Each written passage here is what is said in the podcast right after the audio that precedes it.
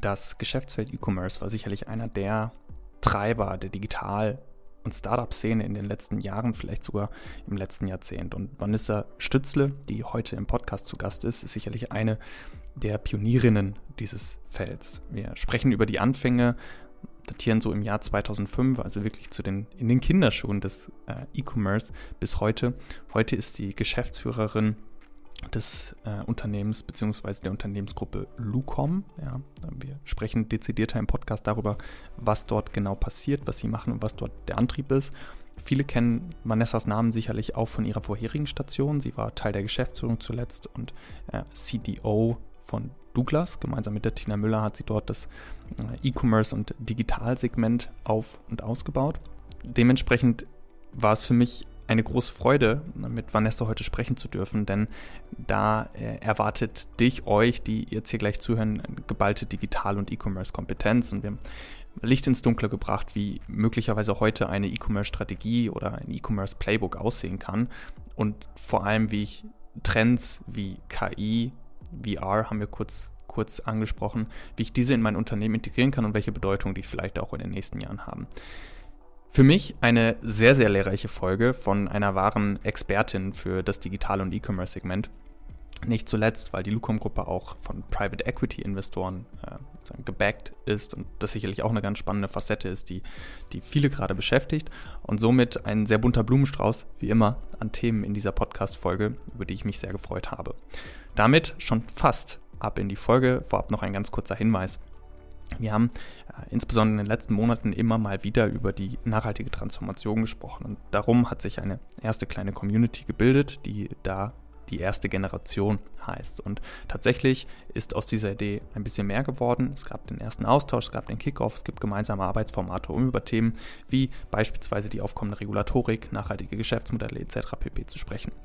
Das Ganze ist ein digitaler Austausch, der einmal im Monat stattfindet und falls du oder ihr euch gerade angesprochen fühlt und sagt, okay, vielleicht wäre es für mich auch nochmal ganz spannend, mit Gleichgesinnten zu sprechen, die gerade in puncto digitale nachhaltige Transformation ähm, Fragen haben bzw. sich dazu austauschen wollen, dann äh, schreibt mir sehr, sehr gerne über LinkedIn und Co.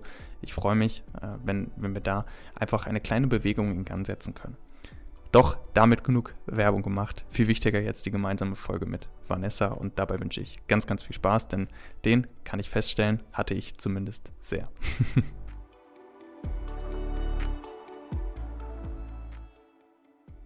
Vanessa, hi. Hi Luis, freue mich, dich kennenzulernen freue mich, dich kennenzulernen, dass du die Zeit nimmst. Ich habe äh, ich hab Mäuschen gespielt im Voraus in unserer Folge und man hat mir verraten, dass deine unternehmerische Begeisterung und dein Drang zum Handel und, und äh, äh schon in Teenagerjahren beginn, begann. Ist das richtig? Das ist fast richtig. Das war sogar schon davor. Da Echt? war ich noch, ja, da war ich noch auf der Grundschule und ich habe mit meinen Freunden in der Nachbarschaft bei uns ähm, am Gartentor einen Kaufladen errichtet. Und dann sind wir mit dem Fahrrad zum Bütchen um die Ecke gefahren, haben da Sachen eingekauft und haben das dann in dem Kaufladen so mit circa 100 Prozent Aufschlag verkauft. Und ich meine, jeder kennt ja noch den Flutschfinger, also meine Tochter liebt sie auch noch, die Eise. Das ja. waren die absoluten Bestseller. Und dann äh, war das Kaufargument primär der Nachbarschaft, äh, dass die jungen Leute in Anführungsstrichen da was machen. Genau, die, ja, die jungen Leute was machen. Und ich meine, wenn es heiß war, da möchte jeder Eis essen und keiner hatte Lust, zum Bütchen zu fahren. Wir haben das übernommen und konnten damit sozusagen unser Taschengeld aufpeppen. Aber das klingt schon sehr unternehmerisch. War das wirklich der Trieb oder war es mehr so ein Spiel, was ihr dann cool fandet? Ja, das ist ja natürlich in dem Alter immer ja. so eine Mischung ähm, von beidem, aber es hat uns Riesenspaß gemacht und wir haben dann auch wirklich an diesem Kaufladen immer mehr rumgezimmert, ähm, sodass sozusagen unser Garten dann ein halber Kaufladen auch war. Eine frühe Handelskarriere hat sich abgezeichnet. Hätte es früher E-Commerce gegeben zu der Zeit, äh, hätte es wahrscheinlich auch äh, schon den ersten Shopify eröffnet. I don't know. Kann gut sein, ja. Aber das äh, bietet vielleicht auch schon gleich den Raum für die zweite Frage. Hm, wenn ich dich äh, auch im Voraus wahrgenommen habe und deinen Namen gelesen habe immer in den News, ist das immer sehr eng verbunden mit dem Begriff E-Commerce, mit äh, digitalem. Du bist in verschiedenen Aufsichtsräten. Man kennt dich insbesondere aus deiner äh, Funktion, habe ich dich da zumindest das erste Mal wahrgenommen bei Douglas, bist jetzt bei der Lucom-Gruppe, äh, warst vorher auch schon im, im Handel, im E-Commerce. Wie kam das? Also war diese kindliche Faszination dann das, was dich auch in deine Berufswelt getragen hat? Oder wie war dann für dich der Einstieg in die Berufswelt, dass du gesagt hast, okay, E-Commerce ist, ist my game? Ja, also ähm, ich habe ähm, Betriebswirtschaft an der Uni Köln studiert, habe schon während der Zeit sehr viel Praktika gemacht, weil ich einfach gemerkt habe, dass wenn ich was unheimlich gerne mache, dann entwickle ich eine besondere Passion und dann kann ich das auch sehr gut machen. Und ich habe auch während, ähm, während meines Studiums bei einer Beratung gearbeitet. Da habe ich dann auch angefangen, weil ich einfach tolle Projekte machen konnte. Ich war also immer schon sehr inhaltlich getrieben und konnte mich sehr stark für Themen begeistern. Und da bin ich auch so ein bisschen das erste Mal in das Thema E-Commerce und Digitalisierung habe ich da reingeschnuppert. Und ähm, dann hatte ich schon einen Job, ähm, also nach meiner Beratungskarriere ähm, beim großen Mobilfunkanbieter. Ja. Mobilfunk war damals ja ein Riesenhype-Thema. Aber dann habe ich in der FAZ, in der Frankfurter Allgemeinen Zeitung, eine Stellenanzeige. Manche kennen das nicht mehr, aber das war damals wirklich the place to be, wo man schauen musste für interessante Jobs.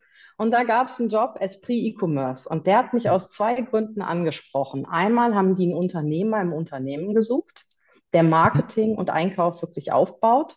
Und das Zweite, ich habe gedacht, E-Commerce, das könnte echt the next big thing sein. Also noch mhm. deutlich größer, als zum Beispiel jetzt das Thema Mobilfunk zu der Zeit war. Ich habe gedacht, das ist echt mega cool und spricht mich an. Ja, und dann habe ich mich, ähm, habe ich mich da beworben und habe glücklicherweise den Job bekommen und habe dann wirklich da gemeinsam mit zwei anderen ähm, ja, Mitarbeitern, einmal dem Leiter und noch einem weiteren, haben wir das ähm, Thema wirklich sehr groß gemacht, von damals 30 Millionen auf 450 Millionen. Ähm, es war wirklich der größte Monolabel-Shop in Europa, ähm, mhm. Esprit E-Commerce. Und das Tolle war, waren eigentlich diese Gestaltungsmöglichkeiten, mhm. weil ich meine, wir konnten alle kein E-Commerce, das muss man mal ehrlich sagen. Ja, wir haben immer gesagt, wir kopieren nicht, sondern wir kapieren. Ja, mhm. das heißt, wir haben uns die Shops in den USA, im UK angeschaut und haben dann wirklich versucht, das auf unsere Kunden zu übertragen. Und das hat einfach unheimlich viel Spaß gemacht. Mhm. Was, das, ich finde es ganz spannend, dass diese Entscheidung auch schon in Stücken, äh, also zum einen wieder durch das Unternehmerische getrieben ist, zum anderen aber auch durch so eine gewisse strategische Weitsicht. Was waren denn für dich die Anzeichen, dass du gesagt hast, okay, äh, E-Commerce kann das Next Big Thing sein? Das haben ja wahrscheinlich viele in dem Moment noch gar nicht so gesehen. Das stimmt. Ähm, also ich muss sagen, ähm, ich habe mich darüber immer also schon sehr früh mit meinem Vater ausgetauscht. Ja, mhm. der ist auch ähm, in der Wirtschaft aktiv und wir haben uns immer darüber auch am Abendbrottisch unterhalten, was könnte unsere Gesellschaft beeinflussen. Ja, und wir haben auch immer gesagt, dass so ein Einkaufen natürlich digital, dass das schon für die Leute ähm, extrem convenient und einfach sein wird. Und dem haben wir einfach eine große Zukunft zugetraut. Mhm. Und dann äh, diese Phase des äh, äh, Kapierens und der Aufstieg zum, zum größten Monolabel in Europa, Monolabel-Shop. Was waren da die Treiber? Also wie kann ich mir die E-Commerce Landscape, ich glaube 2005 war das Jahr, wie kann ich mir das vorstellen? Wie, wie, wie gehe ich da Wachstum an? Also das war komplett anders, als es jetzt ist. Ja, mhm. ähm, wir waren ein Mini-Team und ähm, es waren eigentlich alles outgesourced weil es gab ja. damals das nicht. Ja, das heißt, wir haben mit verschiedenen Firmen zusammengearbeitet. Die ganze IT-Landscape war outgesourced. Ähm, was wir eigentlich in-house gemacht haben, waren Einkauf und Marketing. Marketing, Performance Marketing war auch outgesourced, weil wir einfach keine Spezialisten kannten, ja, die das sowas gemacht haben. Und ähm, aber Einkauf und alles, was an der Ware, am Produkt war, das war ingesourced, weil da war Esprit zu der Zeit ja. extrem stark. Ja, und äh, was bei uns, glaube ich, sehr besonders war, wir haben das Thema Themenvermarktung. Das haben wir auch kapiert, weil das hat Gap äh, in den USA ja. extrem gut gemacht. Also ich gebe dir jetzt mal ein Beispiel. Ja. ja. Momentan sind ja weite Hosen ja extrem angesagt. Ja, so. Das haben wir sozusagen gesehen, dass sich da ein Trend bildet. Ja, und dann haben wir geguckt, passt das zu unseren Kunden, zu unserer Zielgruppe? Und dann haben wir das in den Kollektionen groß gemacht und haben das dann wirklich über alle Marketingkanäle zum Kunden gespielt. Und das war neu. Ja, das gab es damals in der Art und Weise ähm, in Deutschland oder auch in Europa noch nicht. Und ich glaube, das war ähm, neben dem, dass wir, glaube ich, alle äh, totale E-Commerce-Freaks waren, ähm, war das, glaube ich, sicherlich einer der Erfolgsfaktoren, warum wir so gut und stark gewachsen sind mit einer natürlich extrem starken Marke, Esprit zu dem Zeitpunkt, ja. und einer unheimlich ähm, loyalen Customer Base, die wir dann auch über ein Loyalty-Programm ähm, sehr stark entwickelt haben. Ja. Ein äh, sozialverträgliches Ski in 1.0 quasi mit dem Marken- und Datenbewusstsein aus, aus den Kunden dann in die Zielgruppe Genau, genau, genau. Wie, wie war deine These, ähm, als du angefangen bist, wie das E-Commerce äh, ich sag mal, Game sich 20 Jahre äh, später entwickeln würde. Also wie waren deine Thesen über den Space, als du gestartet bist? Das kann man sehr, sehr schön cross-checken mit heute, weil heute bist du nach wie vor in dem Space und kannst dann sagen, ja, ist aufgegangen oder nicht. Also ehrlicherweise habe ich gedacht, dass wir schon viel weiter sind. Ja, also ich bin ja wirklich äh, E-Commerce-Believer, ja, und Fan und kaufe auch selbst sehr viel ein. Aber ich habe gedacht, dass man jetzt 2023 schon diesen Personal Shopping Assistant hat, ja, Mhm. der einem wirklich individuell alle Produkte vorschlägt und einem auch noch direkt sagt, wie sie, wie sie zu installieren sind, ja. Und was ist der perfekte Fit ähm, für mich als Person im Fashion oder auch für meinen Raum? Ähm, was ist die perfekte Lampe? Ja, Mhm. und ähm, deshalb hoffe ich oder sage ich mal, bin ich mir ganz sicher, dass AI diesen Turnaround jetzt reinbringt, ja, und wir wirklich dieses Next Level im E-Commerce durch AI erreichen werden. Und darüber freue ich mich total. Das wäre jetzt tatsächlich auch meine Anschlussfrage direkt daraus äh, gewesen. Redet ja dann auch immer gern über die Hype-Cycles. Und ich glaube, Tarek Müller hat zuletzt in einem OMR-Podcast gesagt, dass so dieser Hype-Cycle E-Commerce, den wir vielleicht in den letzten Jahren auch, auch stärker wahrgenommen haben, vielleicht so ein bisschen dann durch vielleicht zuletzt Metaverse und Web 3 und Co. und jetzt insbesondere durch AI abgelöst wurde, auch in Investitionen, Bewertungen etc. Wie siehst du die, ich sag mal, die Schnittmenge beider Themen? Ähm, also erstmal vielleicht zu den ganzen Hype-Themen. Ja? Ähm, also E-Commerce, dann Web 3.0, ähm, Metaverse. Ähm, ich glaube zum Beispiel, Metaverse ist jetzt kein kommerzielles Hype-Thema gewesen. Das war eher so ein Hype-Thema, ähm, äh, was, sage ich mal, viele beschäftigt hat, weil es wirklich sehr fancy war. Aber es hat halt einen geringen kommerziellen Impact gehabt. Mhm. Ja? Und was ich jetzt finde bei dem Thema AI, du hast direkt einen sehr starken Kundennutzen. Mhm. Ja. Ähm, und du hast auch einen sehr starken Nutzen, das wissen wir alle, Programmierer können ihren Code checken mit AI und so weiter. Ich glaube, das kennen ja die meisten. Ähm, du hast auch aus Unternehmenssicht, aus Kostensicht, ähm, aus Qualitätssicht, du hast auch da einen unmittelbaren Nutzen. Und Mhm. deshalb glaube ich so stark an dieses AI-Thema. Ja, und ich glaube, dass es nicht nur sehr gut ist für dezidierte AI-Unternehmen, ja, ähm, sondern ich glaube auch, dass sehr, sehr viele Unternehmen, die sich jetzt, sage ich mal, damit beschäftigen und das smart in ihre Prozesse integrieren, dass sie dadurch einen totalen Wettbewerbsvorteil erzielen können.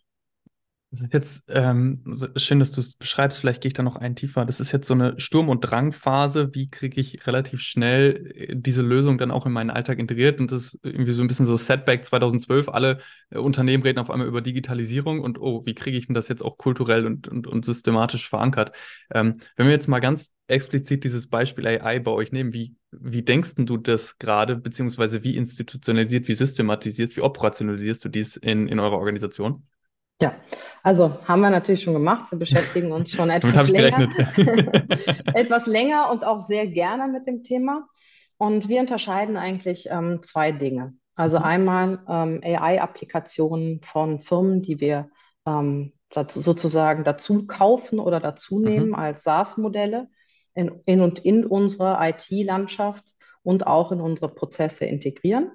Ja, und da nutzt man eine ganze Menge. Also das ganze Thema ähm, ja, Produktdaten, Ja. ähm, Anreichung, Verwertung, aber auch zum Beispiel AI hilft uns auch, ähm, gute Bilder zu generieren, Atmosphärenbildern, Hintergründe für Beleuchtung, also für Lampen und Leuchten zu generieren. Das sind mal so ein paar praktische Beispiele. Dann ist es natürlich auch in Recos oder Suchen drin. Wir haben gerade eine neue Suche in unserem äh, Magento 2 Shop äh, integriert, Bloomreach. Ja, da sieht man schon, dass diese Suchen einen ganz anderen Output generieren und viel Mhm. persönlicher auf den jeweiligen User ausgerichtet sind. So, also das wird im Prinzip dann integriert und wir nutzen natürlich auch diese Out-of-the-Box-Lösung, wenn es die am Markt äh, zu einem guten Preis gibt. Ja, aber wir haben auch ähm, Bereiche, die sehr am Kern sind und wo es keine, ähm, keine, sage ich mal, Anbieter gibt, die diese schon Mhm. anbieten. Und die entwickeln wir dann auch selber. Ja, also da entscheiden wir ganz klar. Also alles, was sehr eng ist am Kunden und am Produkt und wo es keine Lösungen am Markt sind, da setzen wir uns auch mit auseinander und versuchen das selber zu entwickeln. Weil das ist dann wirklich, sage ich mal, the next big thing, ja, Ja, innerhalb des E-Commerce, ja. Ich gebe dir mal ein ganz konkretes Beispiel. Ich habe immer gerne. diese Zukunftsvision, AR und AI miteinander zu verknüpfen, ja. Sprich, ähm, ich suche die richtige ähm, Lampe für mein Wohnzimmer, ja. So, dann möchte ich eigentlich als Anbieter nur mal kurz mit meinem Smartphone, ja, einmal drumherum filmen. Im Optimalfall, ja, habe ich irgendwo ein Smartphone oder einen Gegenstand liegen, damit sozusagen, ja, die AI oder auch die AI in dem Falle erkennt, was sind die Dimensionen, ja. Mhm. Und darauf basierend möchte ich eigentlich die richtige Lampe für mein Wohnzimmer vorgeschlagen bekommen. Ja, nicht nur eine, sondern ich möchte dann vielleicht einfach mal zehn reinprojiziert bekommen. So, das finde ich ist ein wirklicher Gamechanger. Ja, und das ist natürlich auch, sind so Dinge, an denen wir jetzt arbeiten, um den unseren Kunden natürlich das Shopping-Erlebnis deutlich, deutlich besser zu machen. Ja. Ich äh, überlege gerade dann noch, noch eine Frage reinzustellen und dann würde ich gerne nochmal auf, dein, auf deine Vita ähm, äh, kurz zurückkommen. Mm, Was glaubst du, ist der größte Engpass gerade im Bezug auf die äh, organisatorische, organisationelle Verankerung von KI-Technologien? Ist es ein Ressourcenengpass? Ist es ein Wissensengpass? Äh, wo, woran glaubst du, scheitert es vielleicht gerade bei vielen Unternehmen äh, in Bezug auf die Adaption dieser neuen Technologien? Also ich finde, das Schöne bei AI ist ja, oder generell bei, bei wie du nennst ja KI, ähm, Ja, ist es ja im Prinzip, dass du ja nicht mehr, sage ich mal, Tausende von ähm, Entwicklern brauchst. Ja, das ist ja das wirklich Gute daran, weil vorher waren ja die Entwickler immer der Engpass. Ja, und ich meine jetzt nicht nur ja, Software Engineers, sondern ich, auch Data Engineers, beides. Ja, so und jetzt brauchst du ja im Prinzip, sage ich mal, eine gute Datenbasis. Ja, und dann brauchst du entweder die Applikationen von einem externen An Anbieter, ja, oder du musst sie selbst entwickeln. Ja, wenn du was selbst entwickeln, dann brauchst du natürlich auch wieder Entwickler, das ist total klar. Ja, aber ich glaube, du brauchst vor allem ja auch Businessleute, die richtig Spaß daran haben, sich mit diesen AI-Themen auseinanderzusetzen, ja, und darauf basierend Lösungen zu finden. Ich mhm. glaube, die Zeit ist vorbei, dass man IT und Business trennen muss, sondern du brauchst sehr, sage ich mal, AI und IT und datenaffine Business-Leute, die diese Themen vorantreiben. Es gibt dann auch wieder Rückschluss auf, wie kann ich mich als Organisation darauf letztendlich bestmöglich ausrichten, um das zu adaptieren. Mm, äh, Kurz zurück, wie angekündigt, zu deinem Werdegang gesprungen, weil ich möchte das gerne noch abhaken, weil äh, da sehr, sehr spannende Facetten drin sind. Die Station vor der Lucom-Gruppe, wo du heute CEO bist, das war äh, Douglas. Du warst CDO von Douglas. Etwas, wo ich dich zumindest auch häufiger wahrgenommen habe in der Funktion. Ähm, und aus der Außenwahrnehmung, fairerweise nicht aus der Innen, aber aus der Außenwahrnehmung auch erlebt habe, dass das einen sehr starken Digitalshift eben bei Douglas gegeben hat, auch mit begründet durch die Tina Müller und durch dich. Ähm, jetzt will ich aber deine Innensicht wissen. Was hat dich in der Zeit sehr geprägt? Wie denkst du heute über deine Zeit bei Douglas nach? Also ich muss sagen, es war eine fantastische Reise. Ja, Mhm. ich, ähm, äh, ich habe da angefangen als, als ähm, Leiter E-Commerce und ähm, als ich da angefangen habe, ähm, zwei Monate nach Tina Müller, ähm, da gab es wirklich sehr wenig im E-Commerce. Ja, also Mhm. es wurde wenig investiert und E-Commerce war auch nicht Bestandteil der Unternehmensstrategie. Und ähm, ich glaube, Tina und ich waren uns sehr schnell einig, dass wir das ändern müssen. Und das haben wir auch gemacht. Und ich habe eigentlich die ersten fünf, sechs Monate erstmal mit dem Team darauf fokussiert. Wir haben das immer Fix the Basics Plus genannt. Wir haben eigentlich alles, Mhm. was so E-Commerce Capabilities angeht, haben wir optimiert. Wir haben das Team neu aufgestellt. Wir haben das Thema Performance Marketing optimiert. Ähm, wir haben das Thema IT sehr stark optimiert. Es war eine sehr alte Customized Plattform, die wir stabilisiert haben und parallel dann auf dem Transfer an eine neue Plattform gearbeitet haben. So, Mhm. und ich muss sagen, wir haben auch UX, UI optimiert und das Ganze hat Früchte getragen. Mhm. Ähm, und ähm, wir sind dann sozusagen zum Weihnachtsgeschäft, weil das ist ja das Wichtigste, äh, muss man sagen, im Beautyhandel sind wir wieder äh, sehr stark und profitabel gewachsen. Und da haben wir dann drauf aufgesetzt und haben dann ähm, an der Plattformstrategie, die haben wir schon parallel äh, gearbeitet, aber haben wir diese Plattformstrategie gelauncht, ja, und haben ähm, den ersten Marktplatz für Beauty in Europa gelauncht. Wir haben das Thema Media Sales eingeführt. Wir haben wirklich ähm, das Thema Loyalty-Programm in den Zentrum auch der Overall Douglas-Strategie ähm, gestellt. Und das hat natürlich dann ähm, zu diesem starken Wachstum von 350 auf 1,2 beziehungsweise inklusive der Apotheke dann 1,3 Milliarden äh, Euro Umsatz geführt, allein für Ja. den Douglas E-Commerce. Ja, und insofern, ich muss sagen, war eine tolle Reise. Ich war ja auch den, die letzten ähm, Jahre, war ich dann ja auch im Management Board einer von drei Geschäftsführern und konnte damit natürlich auch, sage ich mal, ähm, die Gesamtstrategie sehr stark beeinflussen. Und Covid hat uns natürlich im E-Commerce geholfen, aber ich glaube, das konnte auch nur passieren, weil wir davor eigentlich schon das Fundament gelegt haben, um dann wirklich dieses Wachstum zu generieren.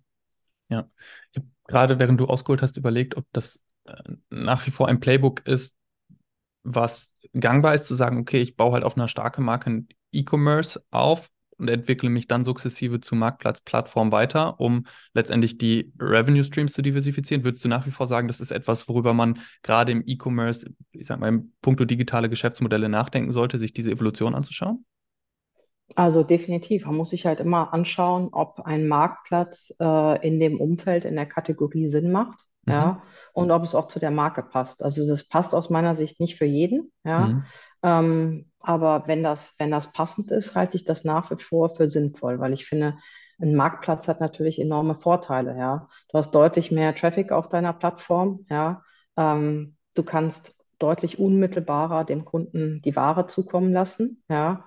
Ähm, und natürlich fast deutlich größeres Sortiment, was natürlich dann auch wieder zu dem höheren Traffic führt. Ja, ja, das ist die Amazon Flywheel-Logik, die, die Genau, daraus genau. Und dann natürlich auch die ergänzenden Services, mehr Traffic Ja, kannst du wieder ja, monet- monetarisieren. Ich meine, die Regeln stimmen immer noch, das muss man klar sagen. ja. Ja.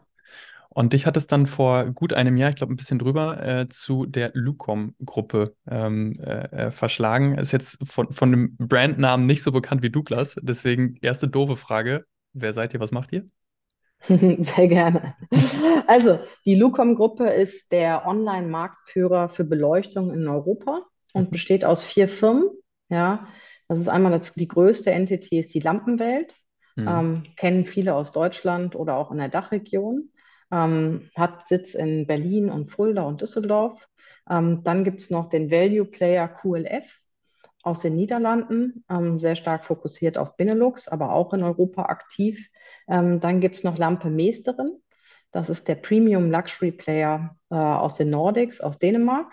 Ja, Ringköbing kennt viele aus dem Urlaub. Und dann gibt es noch ähm, Brumberg aus dem Sauerland. Mhm. Ähm, der fokussiert sich auf B2B ähm, und vor allem auch ähm, hochwertige B2B-Produkte. Genau, und das ist im Prinzip die Lucom. Ja, alle sind im Bereich Beleuchtung aktiv.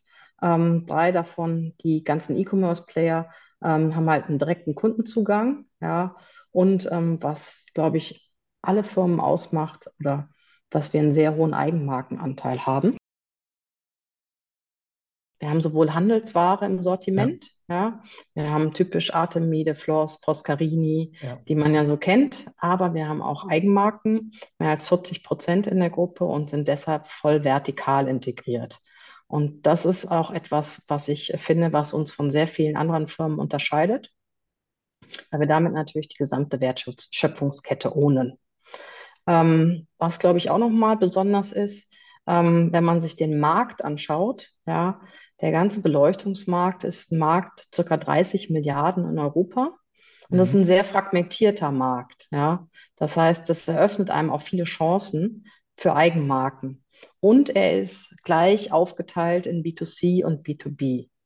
Also sprich, ähm, genau, es ist nicht nur ein reiner B2C-Markt, sondern es ist auch ein sehr attraktiver B2B-Markt. Und ich meine, wenn man sich mit den Trends, und du machst das ja, das merke ich auch bei den ganzen Fragen im E-Commerce beschäftigt, ja, dann sieht man natürlich auch sehr viel Wachstumspotenziale im B2B-Bereich. Ja, stimmt. Genau. Wie Und ist, so, so, so, wenn- ergänz gerne, sorry. Ja, noch ein, vielleicht einen Satz, Ja, ja. Wir vertreiben momentan also über den eigenen Shop, also Direct to Consumer, und wir mhm. sind noch auf externen Marktplätzen aktiv, was ich auch immer wichtig finde, weil es gibt ja Leute ähm, oder Konsumenten, die sind wirklich nur auf den Marktplätzen und ähm, gehen jetzt nicht in die eigenen Shops. Und damit können wir beide Zielgruppen ansprechen. Genau. Ja. Hast locker sieben Punkte, die ich mir parallel aufschreiben musste, die ich super, super gerne nochmal eingehen würde. Ähm, vielleicht einmal kurz zum Hintergrund. Ist ähm, die Lucom-Gruppe letztendlich entstanden aus, aus Zukäufen aus den verschiedenen Shops oder war es wirklich, ich sag mal, am Reißbrett zu sagen, okay, wir positionieren letztendlich eine Marke, ein, ein Shop, eine Welt quasi pro, pro Ländergruppe? Nein, also das ist total richtig, was du sagst. Die ähm, Lucom-Gruppe ist aus dem Nukleus der Lampenwelt entstanden. Ja, mhm. das ist der Gründer ist Thomas Redmann, der ist auch mhm. immer noch im Beirat. Mit dem hatte ich gestern noch ein Meeting, weil er natürlich ähm, extrem viele Produkt-Know-how mitbringt und ich mich deshalb sehr gerne immer noch eng mit ihm abstimme. Ja. Und ähm, dann kamen Zukäufe, also QLF, Lampe Meisterin und ja. zuletzt Brumberg dazu. Und das bildet dann die Lucom-Gruppe. Und ähm, jetzt möchte ich natürlich auch noch ähm, kurz 3i, ähm, den Private Equity Investor, erwähnen, ja, ja. Äh, gemeinsam mit Project A ähm, ja. als Zweitinvestor, was ja auch, ähm, glaube ich, eine starke Kombi ist, die beiden zusammen. Absolut. Äh, Komme ich, komm ich gleich gerne auch nochmal äh, darauf zu, aber vielleicht eine Frage auch nochmal so auf, auf dich bezogen jetzt für diesen Schritt auch. Äh, bei dem, was wir über deinen Werdegang und äh, über, über Douglas besprochen haben, zeichnet sich ein sehr starkes Unterne unternehmerisches, ja, ich sag mal, sehr neugieriges, wissbegieriges Bild von dir. Das heißt, ich gehe sehr stark davon aus, dass du eine sehr konkrete Vision hattest, als du bei der Lucom gestartet wirst, äh, bist. Wie ist denn dein Zielbild? Wo sagst du, kann das hingehen mit euch? Worauf arbeitet ihr hin? Ja, absolut. Das ist genau das. Dieser Gestaltungsspielraum hat mich hier extrem angezogen. Ähm, dazu natürlich auch die Investoren, die ich ein wirklich tolles äh, Investorenduo finde und natürlich auch diese Wachstums- und äh, generelle Vision in der Weiterentwicklung. Und unsere Vision ist ganz klar, wir wollen das Wohlbefinden der Menschen durch das richtige Licht und auch den richtigen Umgang mit Licht steigern. Mhm. Und darüber, ähm, dass wir das besser, gut oder auch besser als der Wettbewerb machen, wollen wir unsere Marktführerschaft in Europa noch weiter ausbauen. Ansage. Ja. Sehr cool. Aber ähm, ich, ich, muss sagen, ähm, ähm, der Markt unterstützt uns derzeit natürlich nicht. Ja, ja. Das, das, muss ich immer dazu sagen. Ja, ja. Ähm, es geht jetzt um Marktanteile. Ja, denn ähm, wir haben natürlich eine Konsumkrise. Also es ist keine Konsumzurückhaltung mehr, sondern aus meiner Sicht eine wirkliche Krise. Ja, weil die Leute einfach weniger in der Tasche haben. Ähm, als es noch vor zwei Jahren der Fall war. Ähm, wir haben eine Baukrise. Ähm, wir glauben aber trotzdem, dass wir in Europa noch sehr viel Wachstumspotenzial haben. Das äh, vielleicht daran mal direkt angeknüpft, wenn wir jetzt über dieses Tal, du nennst es Krise sprechen, sind die Wachstumstreiber, wenn ich so jetzt so raushöre, eben ist einmal schon so B2B und vielleicht die Auslandsmärkte, sind es die, die euch jetzt gerade sehr beschäftigen? Ist es richtig quasi angenommen aus deinen Ausführungen? Ja, also das ist schon mal, schon mal, sind schon mal zwei von vier. Ja. Ja, okay, jetzt, jetzt bin ich ähm, gespannt. Definitiv, also Internationalisierung. Vielleicht ganz kurz, wir sind in 27 Ländern in Europa ja. aktiv. Ja. 2024 wollen wir in 35 Ländern sein und darüber natürlich nochmal ähm, deutlicher an Umsatz und natürlich auch an internationalem Umsatz außerhalb von Dach zulegen. Dann, genau wie du sagst, ähm, B2B ist derzeit kleiner als, als B2C. Da sehen wir Wachstumspotenzial auch durch eine dezidierte B2B-Ordering-Plattform. Die wurde gerade gelauncht. Ähm, der Alesch, unser CIO, ja, der hat selbst eine starke Passion für das Thema nicht nur AI, sondern auch das Thema B2B. Und ähm, gemeinsam mit unserem Leiter B2B treiben wir das da gemeinsam voran. Außerdem sehen wir natürlich noch Potenzial in dem ganzen Thema Produkt. Ja, mhm. ähm, unsere Produkte noch besser zu entwickeln. Wir haben ein Sourcing Office in Foshan in China ja, kaufen aber auch ähm, unsere Produkte mittlerweile auch natürlich in Europa ein, um da ein bisschen diverser in der Sourcing-Struktur zu sein.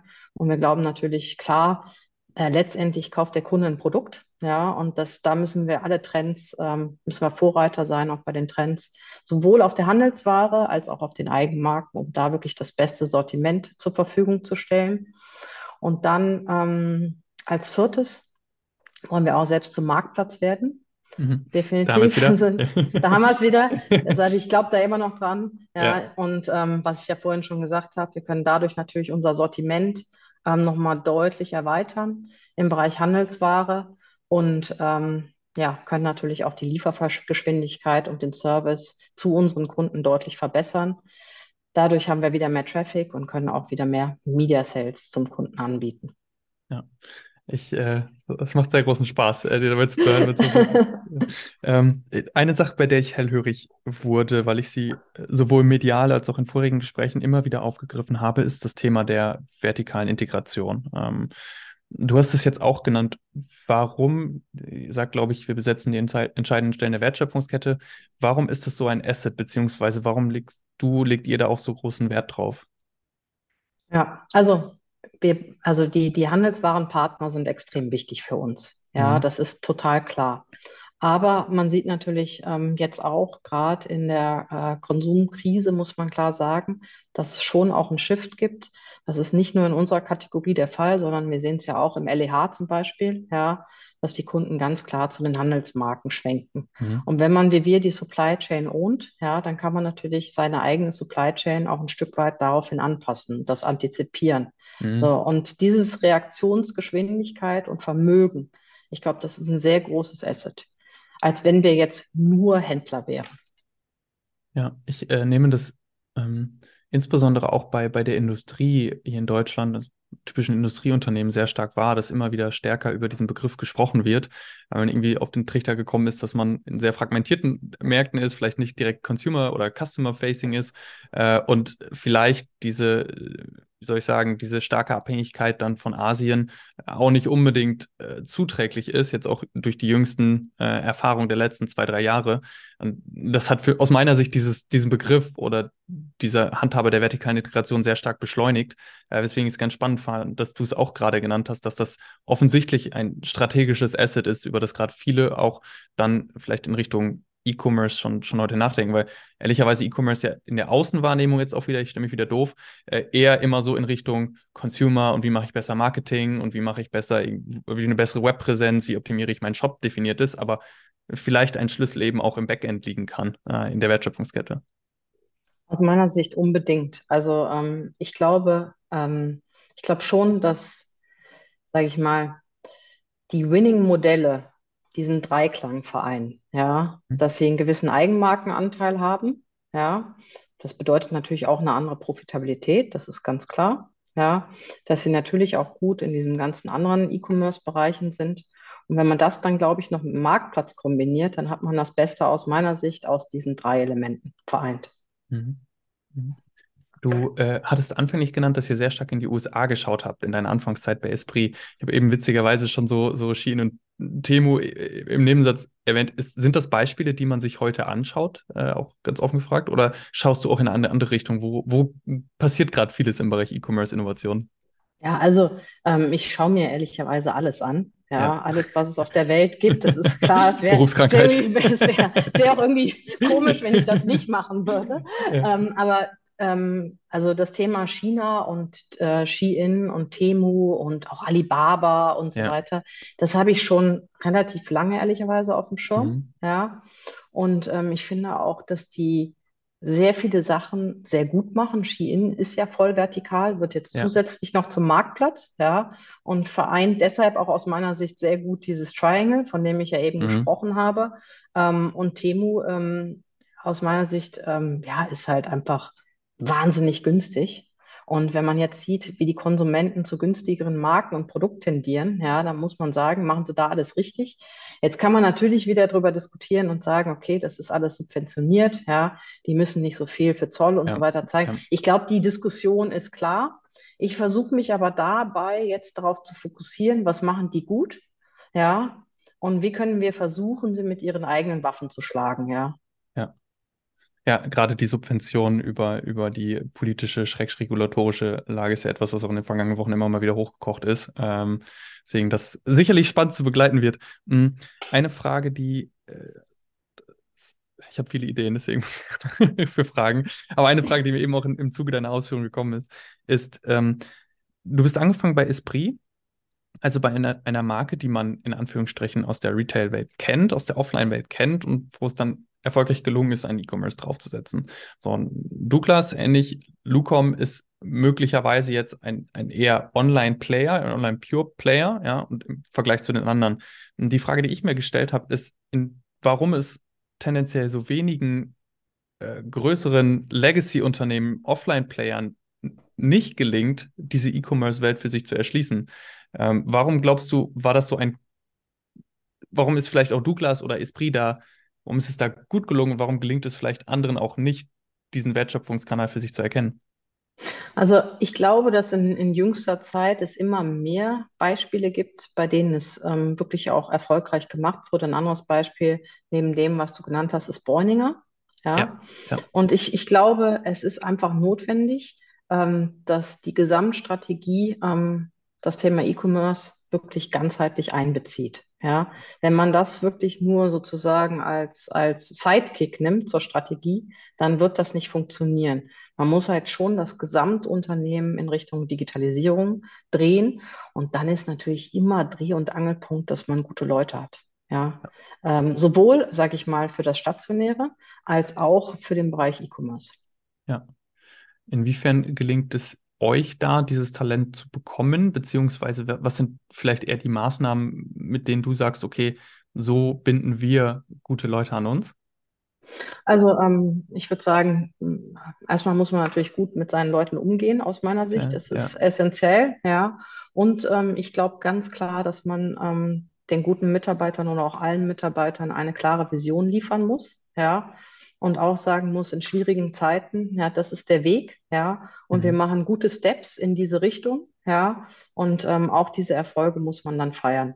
Darüber hinaus versuche ich natürlich auch, das habe ich am Anfang jetzt die ersten zwölf Monate nicht so viel gemacht, ähm, auf E-Commerce-Messen wie zum Beispiel der K5 präsent zu sein, unsere Strategie da zu präsentieren, ja, uns auch als Gruppe da zu präsentieren und darüber natürlich gute Leute anzuziehen. Und wir haben jetzt ähm, auch Anfang des Jahres natürlich auch gute Leute ähm, eingestellt. Und ähm, ich muss sagen, es waren auch bei der Lucom ähm, sehr viele gute Leute da. Und ich Ja. glaube, das ist jetzt eine sehr, sehr interessante ähm, und ähm, gute Mischung, die da momentan an Bord ist.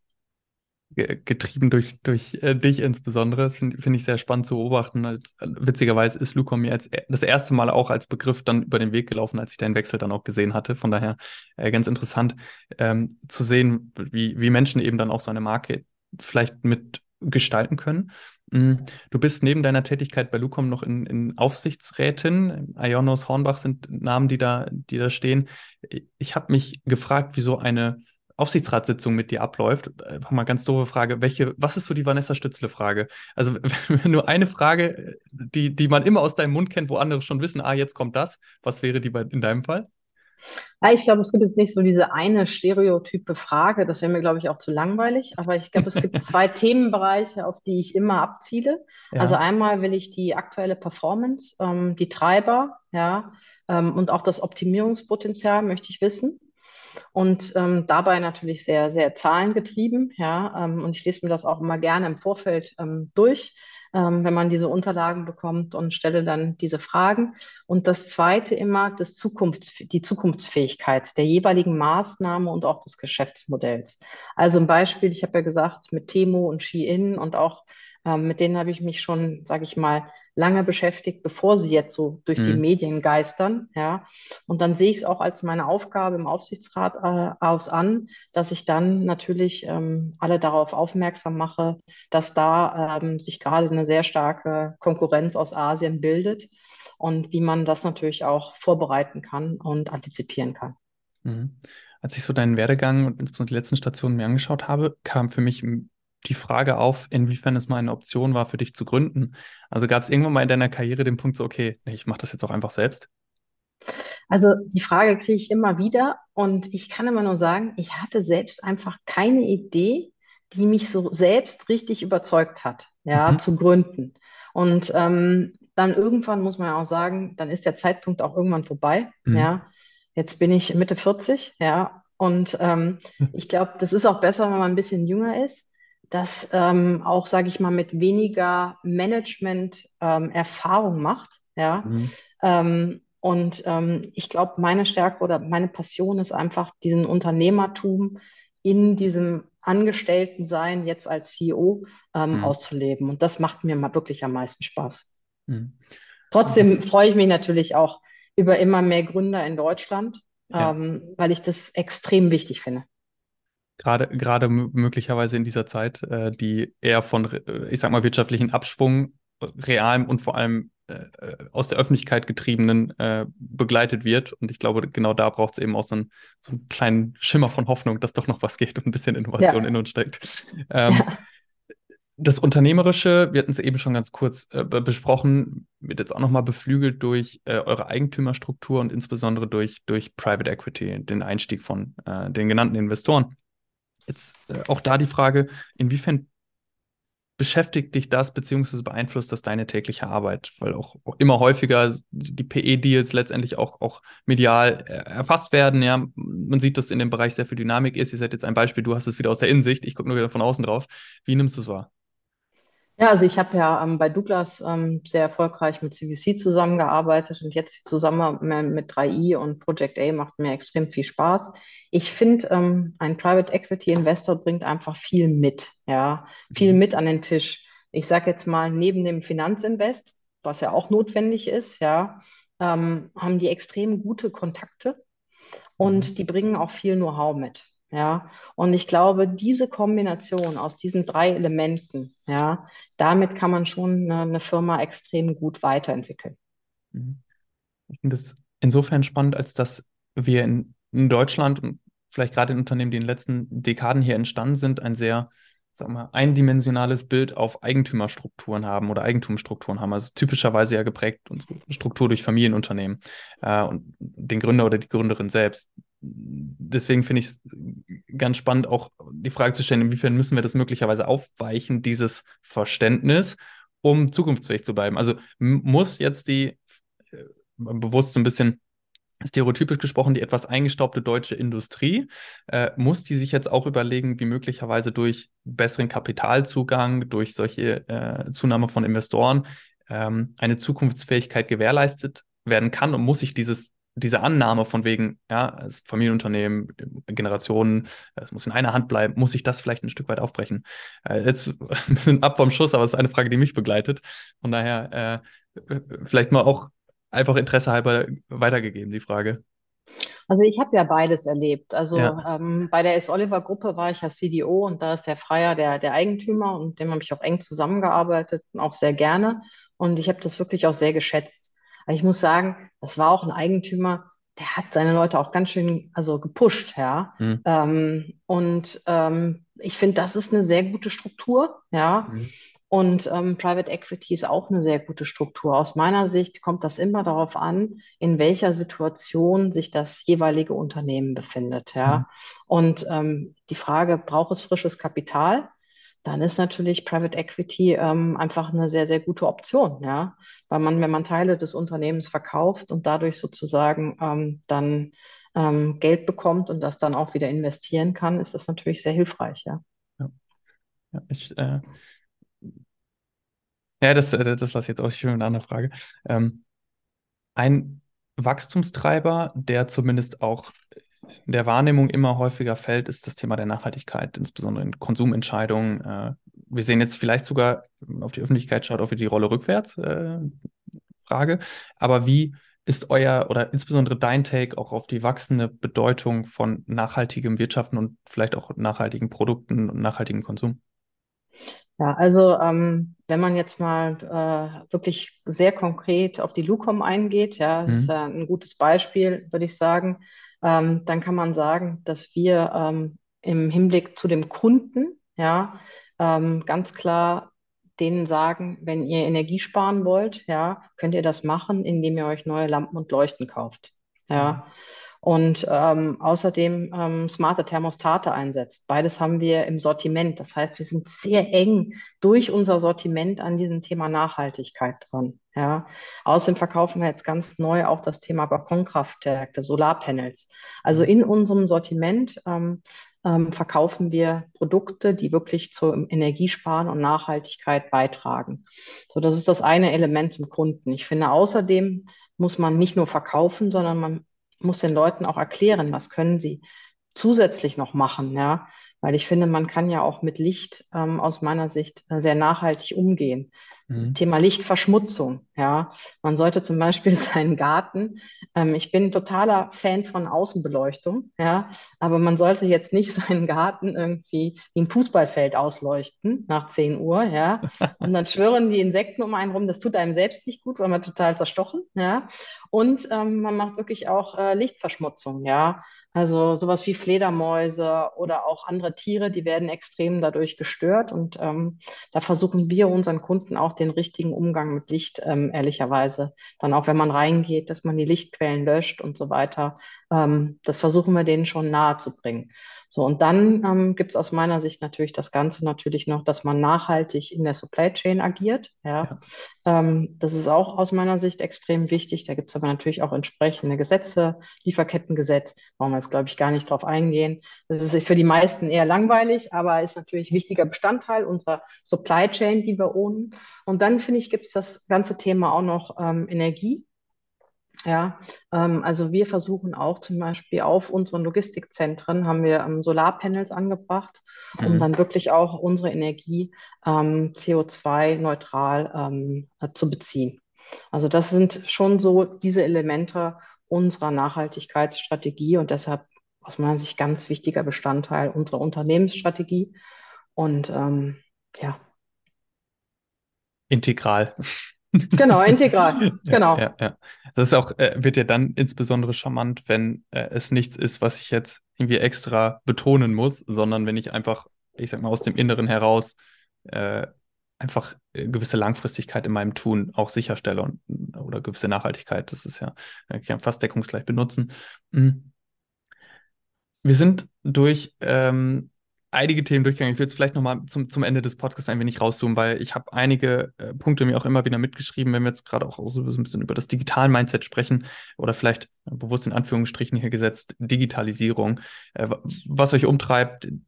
Ich sag mal zum, zum einen das Thema vertikale Integration, ja, wir haben über das Dreieck gesprochen, die, die, der Marktplatz ist immer wieder gefallen, auch PE mit, mit, mit rein als Investorengruppe letztendlich, um Wachstum zu fördern, die, die neuen Märkte zu erschließen. Also alles Themen, die sehr zukunftsgerichtet sind und vielleicht jetzt von außen so auf wieder ein Label gehen müsste, so ein Digital-Mindset äh, oder, oder ein Wachstums-Mindset, Growth-Mindset, wie auch immer man es nennen möchte, dann letztendlich ausmachen.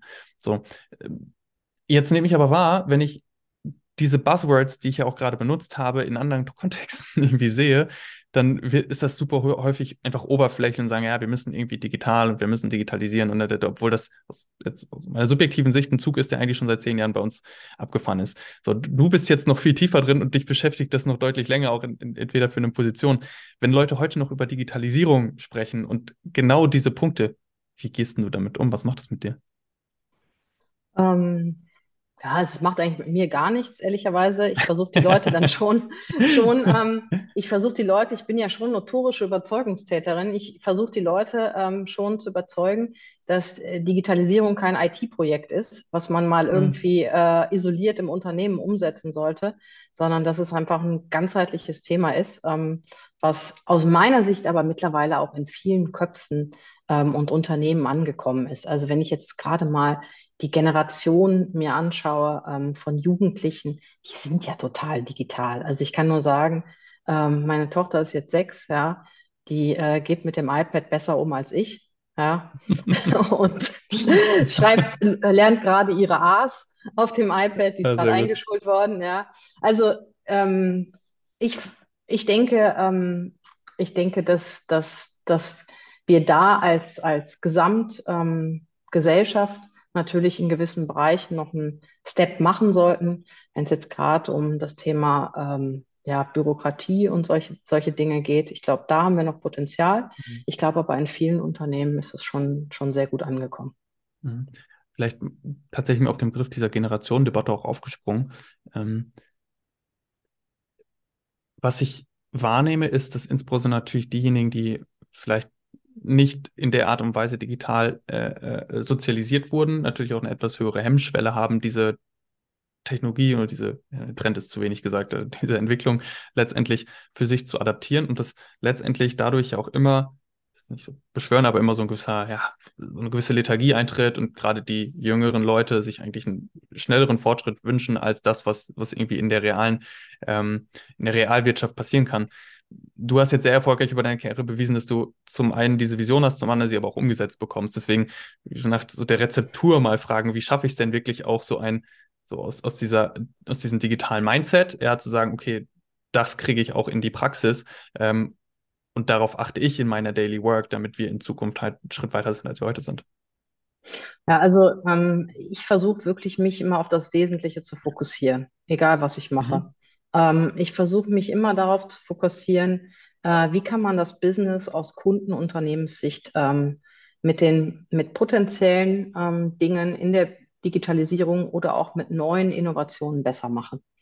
Diese Fragestellung, ja, die stelle ich mir bestimmt 20 Mal am Tag und die stelle ich auch meinen ganzen Kollegen, Mitarbeitern. Und ich glaube, das ist wichtig, ähm, dass man wirklich Reduce to the Max macht. Das nehme ich als wunderbares Schlusswort. Da will ich, da will ich gar nichts mehr draufsetzen. Reduce to the Max. Das ist ein, ein sehr schönes Schlusswort. Und äh, ich glaube, äh, ich habe zumindest viel gelernt und all diejenigen, die zuhören, die, äh, denen geht es hoffentlich ähnlich. Deswegen darf ich äh, in meinem Namen schon mal ein ganz, ganz großes Danke dir sagen, Vanessa, dass du dir heute die Zeit genommen hast und mit dabei warst. Ja, vielen Dank. Es hat super viel Spaß gemacht, klasse Fragen und ähm, ja, wünsche allen einen schönen Tag. Danke dir.